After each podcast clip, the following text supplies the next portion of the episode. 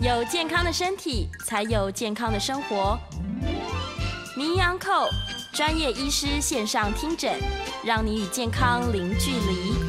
Hello，各位听众朋友，大家早安！这里是 FM 九八点一九八新闻台。你现在所收听的节目是星期一到星期五早上十一点播出的《名医央扣》，我是主持人药李诗诗。我们今天的节目正在九八新闻台的 YouTube 频道直播，欢迎你来到我们的直播的画面，同时可以在聊天室哦，及时的用文字做线上互动。等一下半点之后呢，我们也是可以开放扣音的。好，赶快来欢迎我们今天这个造型非常符合今天节庆气氛的台大医院加医科年小金年医师，欢迎。Hello，各位听众，大家好，还有呃，名医安扣的所有的粉丝们，在线上的大家好。早安，早安。我们才讲说那个，大概前面那一段应该是诗诗今天讲的最正经的。对，因为今天是很欢，小朋友很欢乐的万圣节，所以我们才刚发完糖果，然后呢，就要来跟大人们讲说如何消脂保肝，给小孩吃糖，大人要减肥，怎么怎么对？怎么大人小孩两样情？我还跟他讲说，哎，你们确定吗？真的要要让我背这一个就是造型上去？去吗？他说没关系，没关系，反正那个大人也是会有吃糖果啊，真的还是哎、欸，是吗？大人其实爱吃糖啊。哦、呃，我有一位病人，嗯，然后呢，他常来消脂保肝门诊，定期控制这个血压，嗯，结果呢就觉得很奇怪，他不是每一次的肝功能都异常哦，有时候异常，有就有时候异常，有时候正常这样，然后觉得很奇怪。呃，虽然他我们早就知道他有脂肪肝，嗯、但是。很少见这样好好坏坏，所以我们就开始一一的排除。哦、oh.，就说，哎、欸，那个有没有最近有没有喝酒啊？哈、啊，有没有吃什么呃什么什么东西影响到啊？对对对，然后问问都没有。后来他认真想一想，我说不对，我说不太可能会这个数值这样子，而且你的血糖还会跟着波动哦，到底是什么原因？嗯。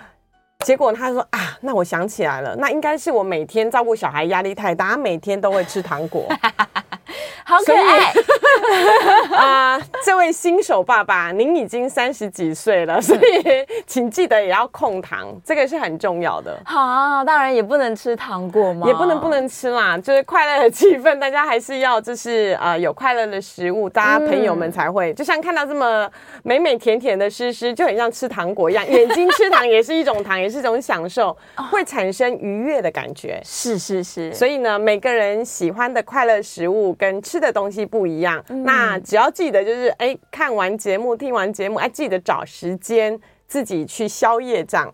哎，早一早一两站啊啊，还跑不动也没关系，至少早一两站的公车下。下班会回家，多走路，哦，多走路，这样就可以了。嗯，那我问个问题，他说我不吃糖果，那我可不可以吃水果呢？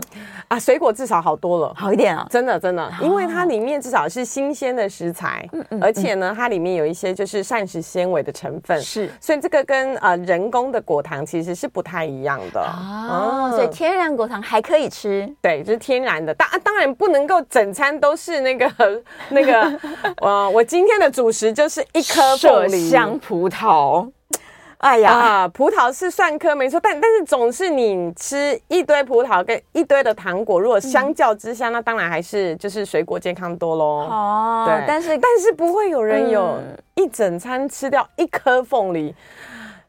不要以为真的没有人吃，因为真的有 病人跟我坦诚说：“林医师，我知道，因为最近那个啊前一阵子的凤梨盛产的时候，他说我们要那个支持，就是国内的农产业，所以他每天都有一颗的凤梨。”我说这样子血糖应该挺快乐的，对、啊、对。那所以呢，就好好的赶快啊、呃，就是有吃比较过过量一点的呃甜分蛋白质。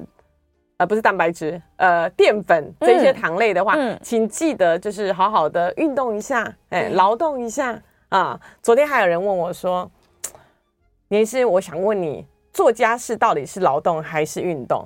做家事呀，诗、嗯、诗说我们两个都没有做家事，其实也不是太清楚，都是对，都是机器人做的，对，因为就叫扫地机器人去做啊，按了之后就让他出门，对，所以呢，啊、呃，其实。家事这件事情也是可以把它把它当成是一个运动，因为呢，然后至少你有动，对，怎么正确动？你要搬重物，这个也是有技巧的，因为你只要呃姿势不对，其实很多人在做这个家事搬那个呃东西的时候，第一个呃有受伤的经验。对，我一一个朋友就换电灯泡，嗯、那个梯子站上去之后就跌下来了，哇！结果就是脑出血，太严重了、嗯。那或者是这大家都有经验，就是搬那个呃年久失修的柜子一拉的时候，嗯、这种动作的时候，然后就造成那个肌腱断裂。手的肌腱断裂，突然之间用力。那所以呢，大家要在居家做的运动，一定要就是呃请教一下，就是自己的复健科医师、嗯、或者是、嗯、呃物理治疗师，让他们可以正确指导一些呃深蹲的动作，呃不要闪到腰。其实很多人在这个过程会，嗯、那呃到底是劳动跟运动，只要有动就好。重点就是要动起来。呃对对对，对要动起来，一边追剧一边动起来也可以。哎，这这也蛮好的，就、嗯、可是荧幕要挺大的，不然这么小的手机有点难。他可以拿着啊，顺便连手背都运动了。哎，这个是一个好的方法，因为呢，嗯、很多人在呃追剧的过程当中，我们想一下，就大家可以在居家怎么样消脂保肝，因为你就是一定要动。那不动呢，就是给自己的借口嘛。嗯，那怎么动呢？又不会太辛苦，就是有一些居家的，譬如说，就是呃，超慢跑啦。对呀，哎，就是比较不会受伤的，那可能要垫一下那个地板垫啊。嗯，那或者是在家里呃够长，呃，客厅还行。那可以绕圈圈呐、啊啊，对不对啊？那或者是家里真的可以摆设这个呃滑步机啊，或者是这个脚踏板机，或者是乐龄族。现在有一种就是居家复健的机器哦，居家复健吗？嗯，就是呃主动式、被动式都有。它可能是一个脚踏板，可以让这个在家里的时候练一下那个股四头肌哦，就大腿的肌肉。是，那或者是，是呃靠墙壁练一些姿势。那当然这是要在。不会受伤的情况下，因为我们都知道，就是运动的量是慢慢的培养。那最简单的当然就是出去看看风景啊，啊、嗯呃，秋天到了，多多多出去旅游，看看台湾的枫叶，国外的枫叶都可以。嗯、通常我们都会发现，只要出门这件事情，对，啊、呃，您的这个走路的步数就会增加。好，太好了，旅行，对，就是旅行。嗯，所以六十五岁。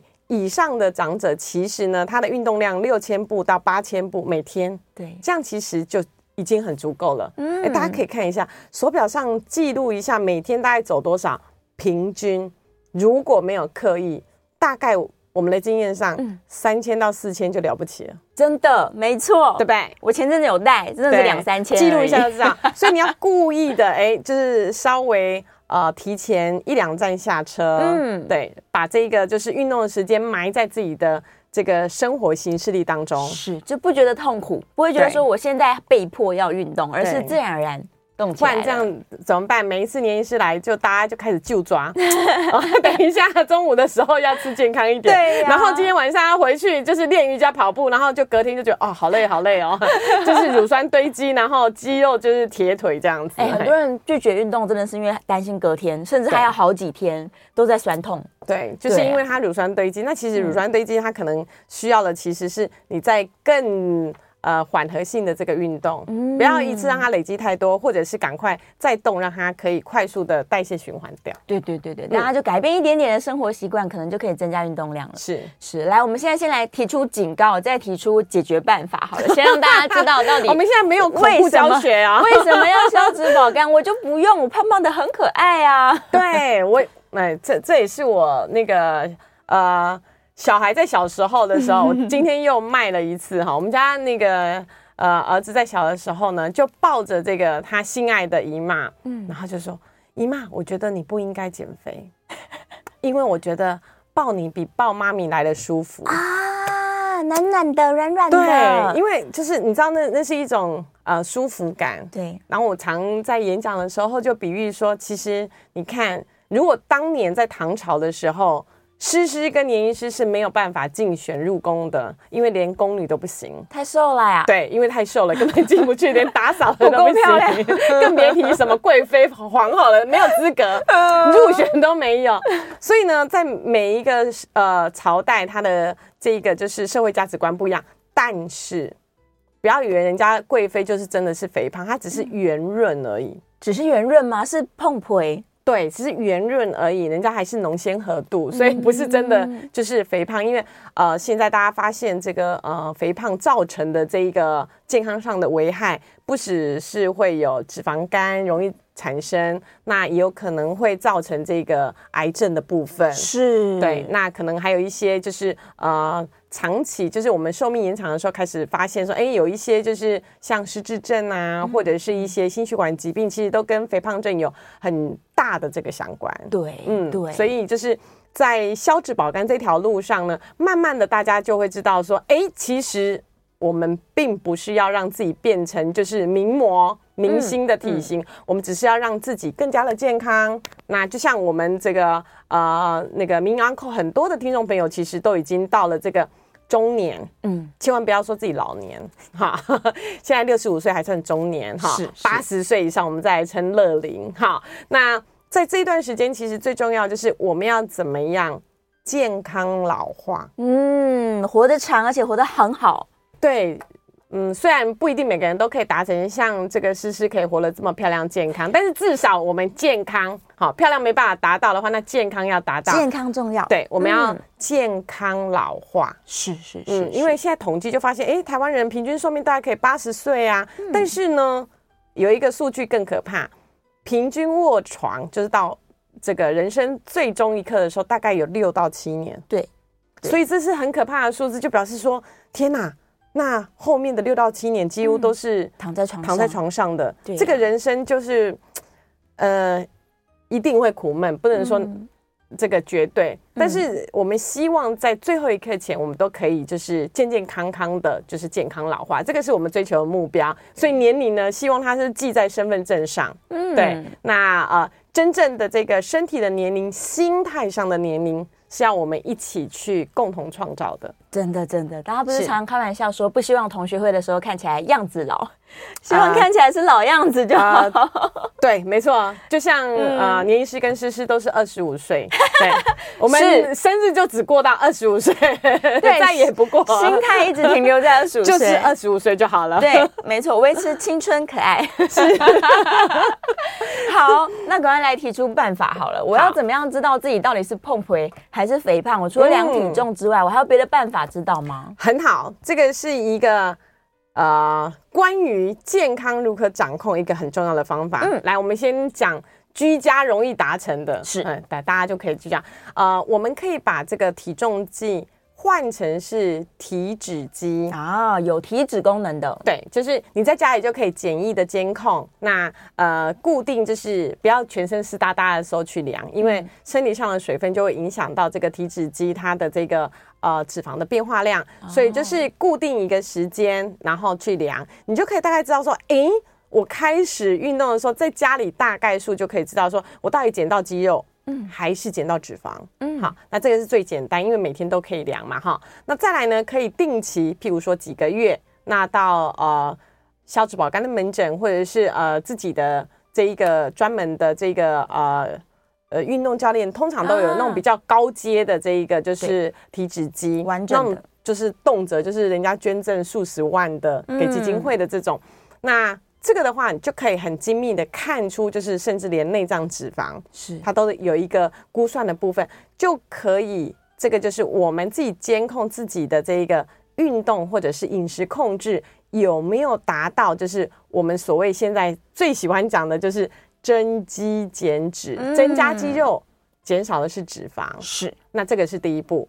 那第二步呢，就是要定期的健康检查。对，因为呢，光抽血这件事情，我们可能只能知道，就是呃，三高，或者是呃，再进一步可能知道抽血知道的癌症指数。但是完整你要知道自己的肝脏好不好，一定要做腹部超音波。超音波，对，他才可以知道说。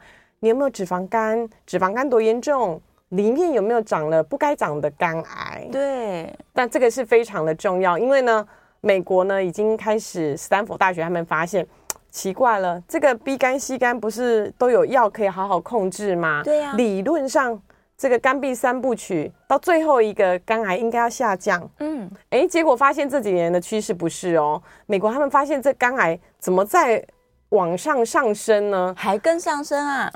啊，这就很奇怪了。对、啊，不是已经有药可以好好控制，怎么另外一个趋势是上升呢？嗯、后来就发现这个上升的趋势是因为肥胖哦，所以造成这个严重的脂肪肝之后呢，它开始就发炎，发炎就是纤维化，纤维化就硬化，硬化之后没得走的时候，就会很容易长出肝癌。是是，所以这一个等于是现在呃最新的研究也告诉我们说，脂肪肝呢就像是一个温暖的大家庭。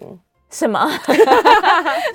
这个句话形容的有一点点艺术，为什么呢？因为这个大家庭会呼唤大肠癌的细胞，不好的细胞，一起来哦，来我家做客哦，哈。所以呢，有这个脂肪肝的人，现在研究已经发现，他很容易外招这一些癌细胞转移过来，嗯，嗯，就是大肠癌的细胞容易转移到肝脏来。这是一件很可怕的事情，就是说人家原本不好的细胞在那里，然后检查出来，医师把它开刀就就结束了。是，是对，早期发现，早期治疗，做大肠镜就好，对不对？嗯。结果发现不是，因为呢，这个。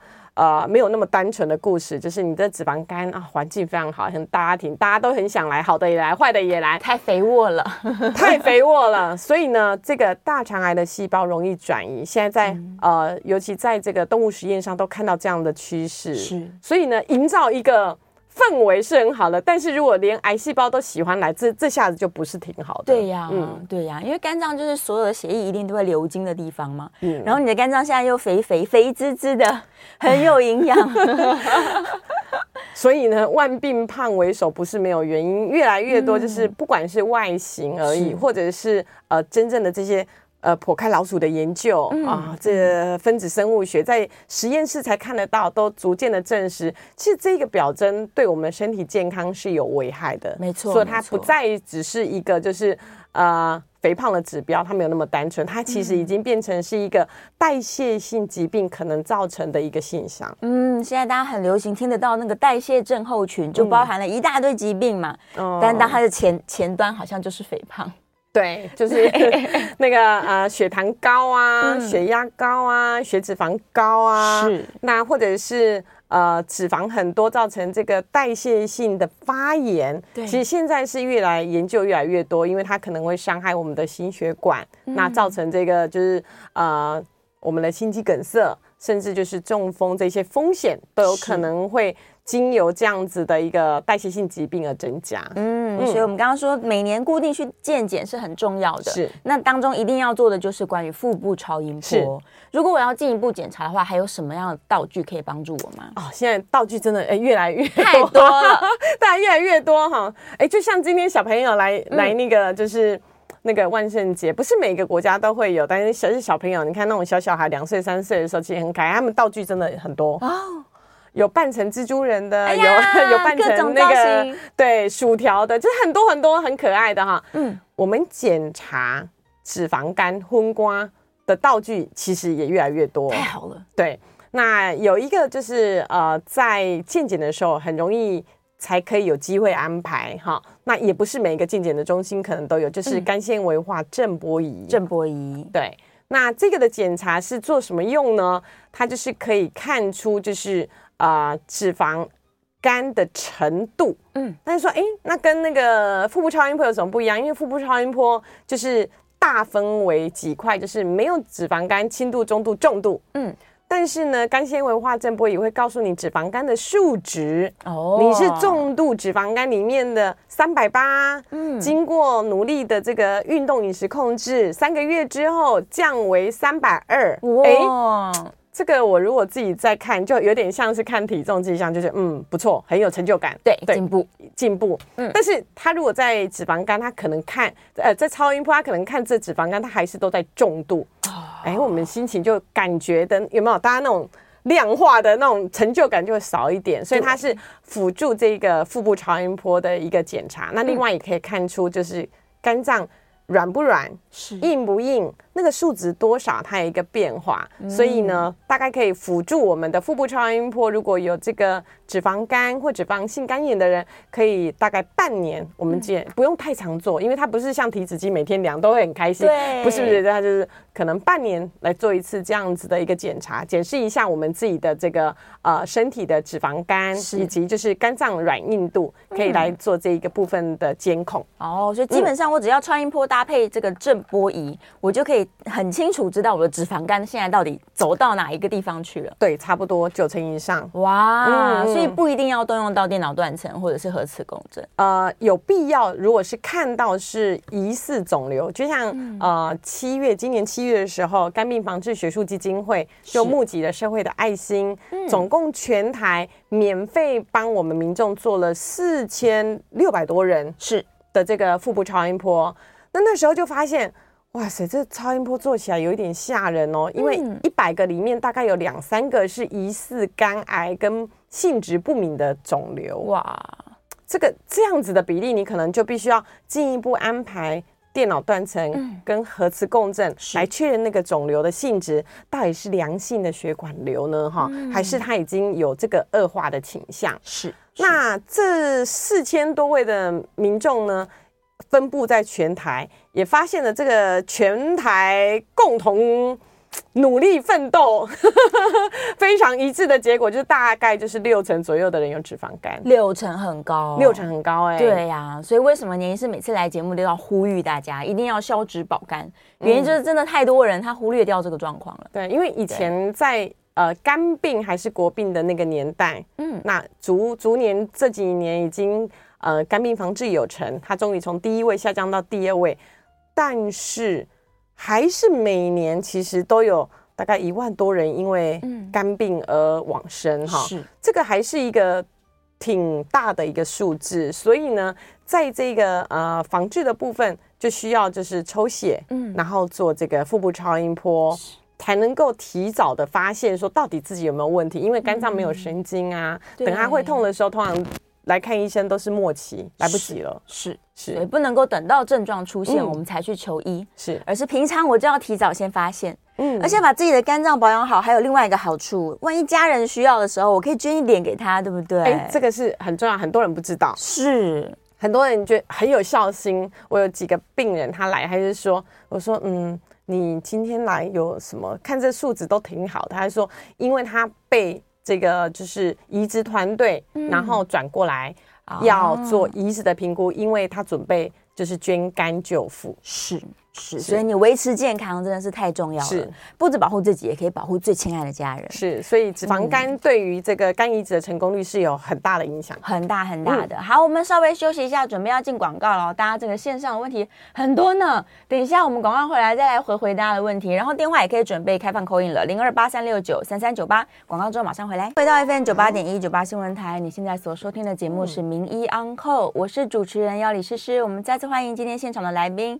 台大医院家医科的年小金年医师，欢迎，Hello，各位听众还有观众们朋友，大家好！已经看到很大家热烈在万圣节的时候蜂拥而出了，是，来，来我们一起破纪录吧，赶快努力问吧，来吧，问问看大家线上的问题哦，这个。哎，这问题其实蛮好的。威廉他在问说，每天都吃高碳水主食，而且一天吃三餐，嗯，这样子怎么避免脂肪肝？是想要跟年医师做好朋友的意思吗？嗯嗯，是。但如果都吃一口呢？啊，我们碳水化合物啊，其实还是还是会吃啦，就是尽量减半吃，尽量少吃啦。因为其实。糖分这个需求是呃人类本能的，有时候它还是需要。嗯、你不要以为就完全食物都没有碳水化合物，那是不可能。你看水果里面也是有这个呃含量，所以呢，就是如果是要减重的话，嗯，尽量还是要呃少吃。但是呢，运动选手的爆发力其实大家都有这个经验，看那个嗯、呃、马拉松，嗯，对，嗯、他们选手在之前或者在终点的时候，不是会有帮大家备一点那个就是。呃，糖分有的是香蕉，骑脚踏车的时候，哦，对，他们会带一下，就是补充这个瞬间能量的时候，它比较容易转换。嗯、但是如果是要长肌肉，我们还是会建议，就是在运动完三十分钟内多吃新鲜的高蛋白食物，是，其实对于长肌肉比较有这个呃帮助比较大。嗯，对，你如果要身体健康，嗯、要有新的细胞出现，其实蛋白质跟油脂都好重要，所以不要只吃碳水了、呃啊。我们女人也不能太。太皮肤太干了，没有，啊、就是都需要，但是这这些的比例在每个、嗯、呃年纪的时段是不一样，所以不同的体型需要的不同的运动跟不同的这一个就是健康管理其实是差很多的。嗯、对，个别化很重要，可以跟营养师约个咨询。是对呀、啊，再来男女的内脏脂肪数值建议是多少呢？我我好像是三。这专家，你看有人就开始讲炫耀一下，对不对？对，啊，这个是啊。呃它其实所谓的那个标准哦，那数值每一台机器又不太一样。嗯，像有分就是一到十左右的这种标准，也有就是呃数值多少到两三百的这个。哦，那我我通常都会呃。让病人因为因为会来找您医师，大概就是已经下定决心，嗯、已经呃克服了很多心理障碍之后，觉得嗯，我一定要好好为自己健康付出，这种人才需要来哈。对，那他们来的时候呢，通常都已经就是会安排这种比较高阶机密的。呃，体脂机的检查是大概数值就是会有一个百位数的，他们比较知道的这个内脏脂肪的面积。哦、通常女生我们会建议在八十以下，八十以下，男生大概是九十以下。嗯嗯，好啊、呃，看一下那个曲线，大概就可以知道自己到底是就是。真的是胖胖的人生呢，嗯、还是真的是猛男的人生？其实不太一样的。内脏脂肪关系到的是什么呀？嗯、如果他外面看起来瘦瘦的，嗯、但是他内脏脂肪高，这就危险啦，是危险的。对，因为这个内脏脂肪，现在很多的研究跟这个。嗯呃，心血管疾病就是中风跟心肌梗塞有有高度的相关，是。所以呢，这个如果我们的脂肪都囤积只有在内脏脂肪那一区的话，它是一个红灯的警示，嗯、所以要努力的运动来把这一个部分消除。是，内脏脂肪一定要小心哦。如果还不知道自己的那个比例落在哪一个区块，最好去检查一下。是是，对。再来哦，刚好上一次这个杨皮来节目中有在说，可以用一些嗯数字去计算抽血的数字，对。对，那是不是已经有手机 APP？可是就算有 APP，你还是要有抽血的数字啊。对，给他。对，因为现在对呃呃，如果是大型的机器，那个机器人家捐赠也要四百多万，不是每一个地方都会有的检查。嗯、那那那个比较简单的部分，的确就是有一个公式，它可以输进去，就是你的呃肝功能或者是其他的数值，有几个呃可信度的部分，然后去。做一些连接估算这样子，是。是那如果有这个疑问的话，你可以跟呃肝胆肠胃科医师在做超音波的时候一起讨论一下。它是一个辅助性的一个检查。嗯。那我们所谓做的腹部超音波或肝纤维化增波仪，就是一个很客观的眼睛看到，就是的一个一个现象。对，就是结构性。嗯。嗯再来，有人在问说，是不是十分钟可以测呼吸中止症呢？啊，现在这一个就是因为。呃，呼吸中止症其实大家研究发现，这个跟肥胖非常有高度的相关，嗯、而且呢，那个呼吸中止很多都是病人不自觉，嗯，睡旁边的人很痛苦，对，一直打呼，对，他觉得我都每天晚上都睡得很好啊，年医师，但是我老婆就觉得 我太吵了，对，然后呢就把他压来，他说这个哈，他你一定要教他减肥哈，嗯、我举一个那个呃很。很实际的例子，我一个好朋友，他已经在门诊健康照顾很多年了，是从来没有一次陆陆续续减重成功。这一次来跟我就抓，说我这一次一定要减到底。我说怎样？什么事情刺激到你的人生了？他说没有，因为呢，心脏科医师跟我说。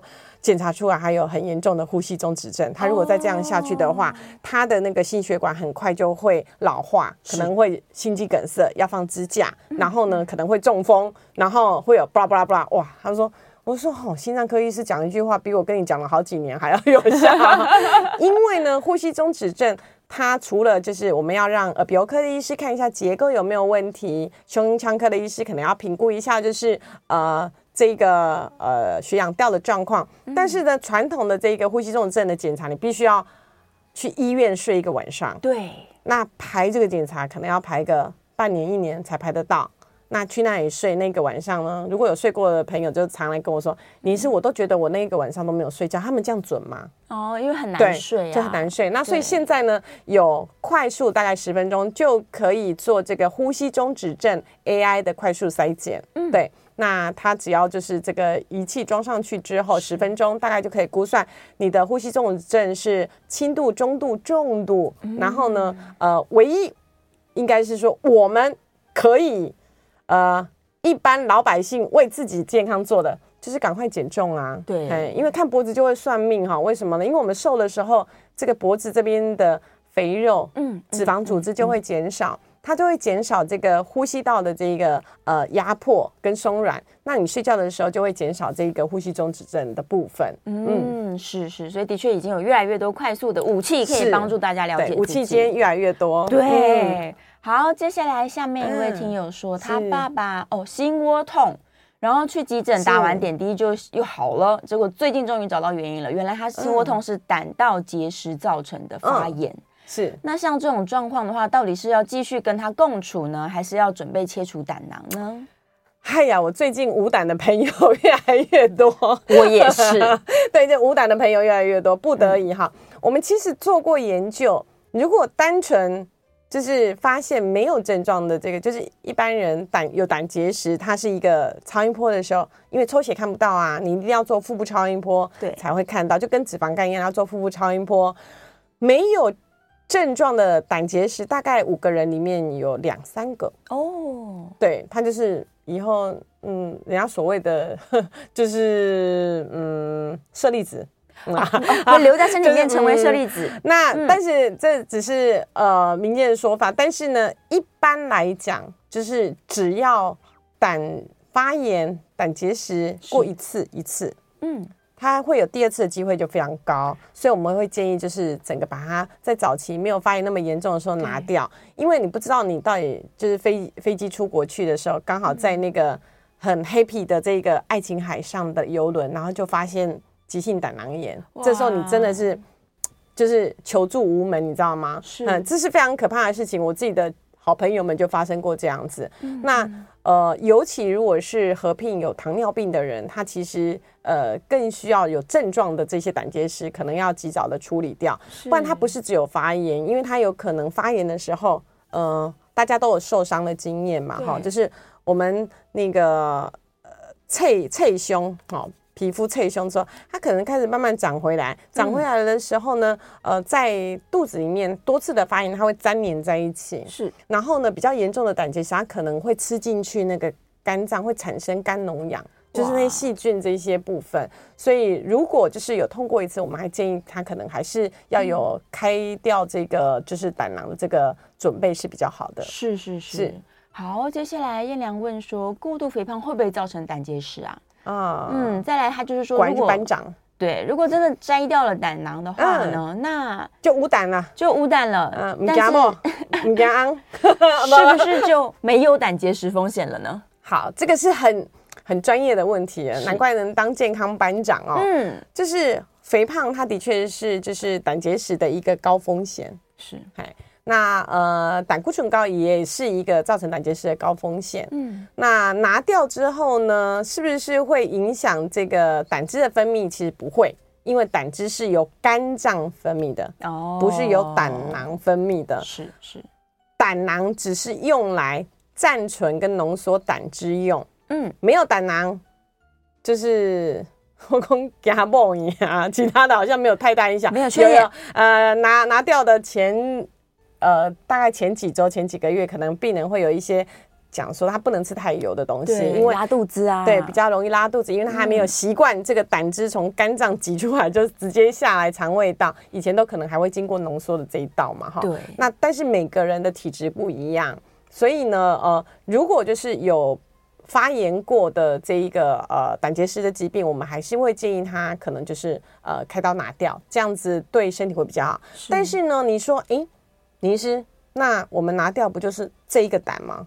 嗯，那肝脏里面不是有很多胆道吗？胆道啊，嗯，对，很多胆道，对不对？嗯，很很，然后也有很多血流。那石头有没有可能长在其他的肝内的胆道？哎，其实还是有哦，有机会的。对，还是有机会的。很多我们看到病人是先天体质上的关系，它不只只有胆囊这个里面有结石，它可能上面。在肝脏的这一些流流通的这个胆道里面都有结石在，那这个可能就是要让肝胆肠胃科医师看一下，呃，有没有哪个地方卡到，然后需要取出，或者是他在那边其实就是相安无事，可以再观察。所以这个是呃需要做定期的这个腹部超音波才能够就是定期的追踪。哦，那如果确定那个结石是长在胆道里面的话，嗯，他要怎么开刀啊？啊，这个现在。就技术上更多了哈，他们可能呃要看距离啦，是嗯，就是如果比较近接近这个肠胃道出口刷，还有一个就是用像做胃镜一样的情况哦、嗯，然后进去，然后勾上去之后，把这个结石给抓下来。是，嗯，就是。现在的器具非常多，让这个打通呃打通前面的大石头，然后让它可以有机会就是把这个胆道的这个结石取出。其实蛮多的，就是小的，我们进检的时候看到那个小的那个胆结石啊，哈，不要以为它小的就是比较好，大的不容易掉出来，已经一两公分它卡住，它不会不动了，它已经不动了。但是那小的有就担心它这种零点几公分，它会胆道。呃，要掉不掉，卡住的时候就容易产生黄疸。哇，反而是就是一个小麻烦。嗯、是是，对对对对对。好了，所以胆的问题可能还是很多人都要提高警觉。嗯嗯，没错没错，大家来多多关心自己的健康。我们要准备进广告啦，别忘了电话是开放 call in 的哦，零二八三六九三三九八零二八三六九三三九八。如果你也有消脂保肝相关的疑问的话，欢迎 call in 进来。欢迎回到 FM 九八点一九八新闻台，你现在所收听的节目是《名医央叩》，我是主持人要李诗诗。我们再次欢迎今天的来宾，台大医院加医科年小金年医师，欢迎各位听众朋友、观众朋友。最后一个阶段哦，是、啊、把握时间。我们在空中能够一起互动的，就剩下这十分钟了，大家请把握时间。对，不过我觉得可以回答一下 Chris 的问题啦，嗯嗯、就是假如真的已经到五十岁这个阶段了，人近半百，有没有哪一些健检项目是他一定要的？他不能只是刷健保卡做最基本抽血，他还有一些额外的。是的，啊、嗯。这是一个很好的问题，是。但是呢，我就说，这个健检中心如果写五十岁女性套餐，我们绝对不会去，不体贴。一一选他就觉得啊承认自己已经是半白了，这个压力有点大哈。对，年龄。但是呢，的确，如果是以身份证年龄来看哈，就是半百，不管是男生女生哈，都有一些检查，其实应该是必要要做的哈。嗯、除了就是四十岁以上，我们。呃，有提供三年，国家提供三年一次的这个成人健检，是。就是抽血跟验尿之外，其实在这个年纪要特别的注意，就是第一个当然就是现在的国病第一名肺癌，肺癌，对，那所以低辐射电脑断层这个需要安排，嗯，那第二个的癌症国病当然还是肝癌，嗯，所以你的腹部超音波是一定得要做的，好，哦，这个是早期一定要做的，你才有办法。其实这个已经几乎变成医师的第二支体。听诊器的腹部超呃超音波的检查是，那再来呢？我们要知道现在发生癌症第一名的是大肠癌哦，大肠癌对，哎，我刚刚念了几个就已经 肺癌、肝癌、大肠癌、大肠癌，那要做什么呢？当然就是简单害怕。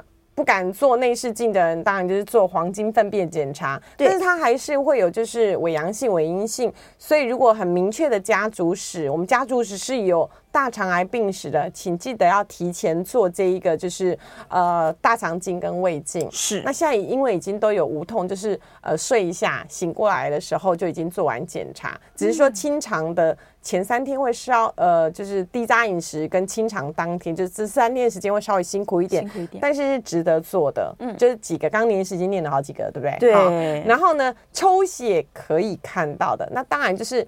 要看一下自己血液有没有问题呀，哈。那还有就是一些癌症的指数，尤其到五十岁开始的时候，呃，男性同胞特有的器官的疾病，大家也要注重。就譬如说射护腺，射护腺，对。那这个摄护腺癌的指数呢，也是抽血的时候就可以看到。嗯，哎，所以我们刚刚已经念了，其实就是呃，黄金检查有几个？你看抽血、验尿，对不对？然后肺部，剂量肺部电脑断层，然后啊，再就是心脏。对，嗯，五十岁为什么是一个半百黄金年纪呢？因为呢，现在的检查非常非常的呃先进了。哈，嗯，那呃现在的心脏冠状动脉的检查，如果我们家族史是有这个听到，就是哎以前好像 这个爸爸妈妈那一辈，或者是爷爷奶奶那一辈，听听到他们大概都。寿命很短，就是呃突然猝死、心肌梗塞、有中风的病史。其实我们的